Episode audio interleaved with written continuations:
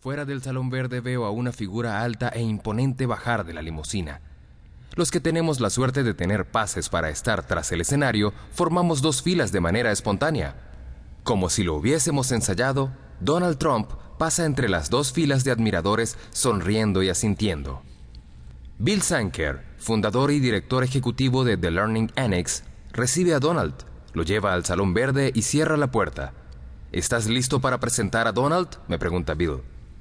Robert Kiyosaki, autor de Padre Rico, presenta a Donald Trump. El público aplaude, encantado. Poco después, Donald se dirige hacia donde estamos Bill y yo. Luego de unas palabras en privado con Bill, se voltea hacia mí y me dice, Hola, ¿tú me vas a presentar? Le respondo asintiendo. Bien, veo que sigues en la lista de bestsellers del New York Times. Es muy impresionante. Luego baja la voz ligeramente y me dice, quisiera hablarte de algo. ¿Tendrás tiempo ahora? Por supuesto, le respondo.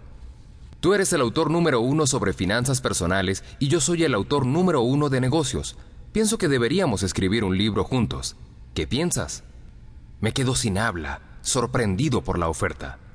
Es una gran idea, salta Bill Sanker, llenando el vacío que deja mi silencio. Sería definitivamente un bestseller. Al fin me recupero y respondo débilmente. Buena idea, hagámoslo. Sabiendo que Donald no acostumbra a dar la mano, me arriesgo a estirar la mía para ver si la propuesta va en serio. Así es, y nos damos la mano. Donald entonces voltea hacia Keith, su imponente guardaespaldas, y le dice, Dale a Robert mi tarjeta. Llámame la próxima vez que estés en Nueva York, así podemos reunirnos a estructurar el libro. Te presentaré a Meredith. Ella nos ayudará en el proyecto. Una vez en el avión de regreso a Phoenix, al fin comienzo a asimilar la realidad de ese apretón de manos. ¿Quién soy yo para escribir un libro con Donald Trump? ¿Y de qué lo escribiríamos?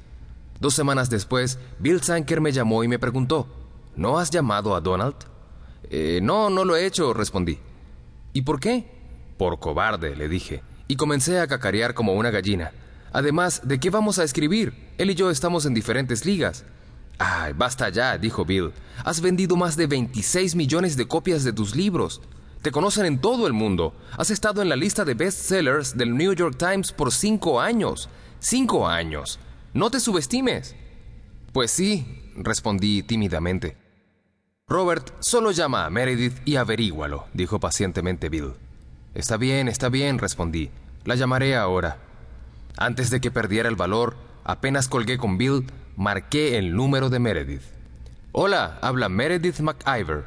Y así nació esta obra. El 12 de diciembre de 2005 fui a Nueva York a grabar un programa de televisión para PBS y para una cita con Yahoo Finance. Como de todas formas tenía que estar en Nueva York, Meredith y yo habíamos acordado reunirnos para buscar un buen concepto para un libro. El 12 de diciembre, mi esposa Kim y yo tomamos un taxi a la oficina de Donald Trump. Si has visto el programa El aprendiz, tal vez estés familiarizado con la imponente entrada de la Torre Trump en la famosa Quinta Avenida de Nueva York. Ahí, parado como un pueblerino, empecé a mirar hacia arriba a las alturas de la torre, piso tras piso, hasta el punto en que el edificio se encuentra con el cielo. Recordaba cuando veía edificios como este la primera vez que vine a Nueva York, cuando comencé mis cursos en la Academia de la Marina Mercante en 1965. Yo era un chico pobre de Hawái que visitaba por primera vez la gran ciudad y en ese entonces no me hubiesen permitido la entrada a un lugar así. Y aquí estaba yo, 40 años después, invitado por Donald Trump a su oficina en su edificio. Respiré profundamente y entré con Kim a la Torre Trump. Nos dirigimos hacia los ascensores, donde esperaban unos guardias de seguridad. Una vez que pasamos seguridad, subimos a uno de los pisos más altos desde donde Donald dirige su imperio.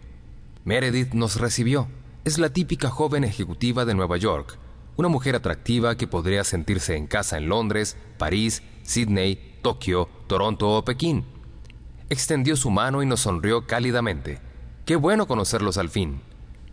Kim y yo seguimos a Meredith tras las puertas de vidrio a la sala de juntas. Luego de conversar unos minutos, Meredith me preguntó, ¿de qué te gustaría escribir? Bueno, me preocupa cómo los ricos son cada vez más ricos pero Estados Unidos como nación es cada vez más pobre.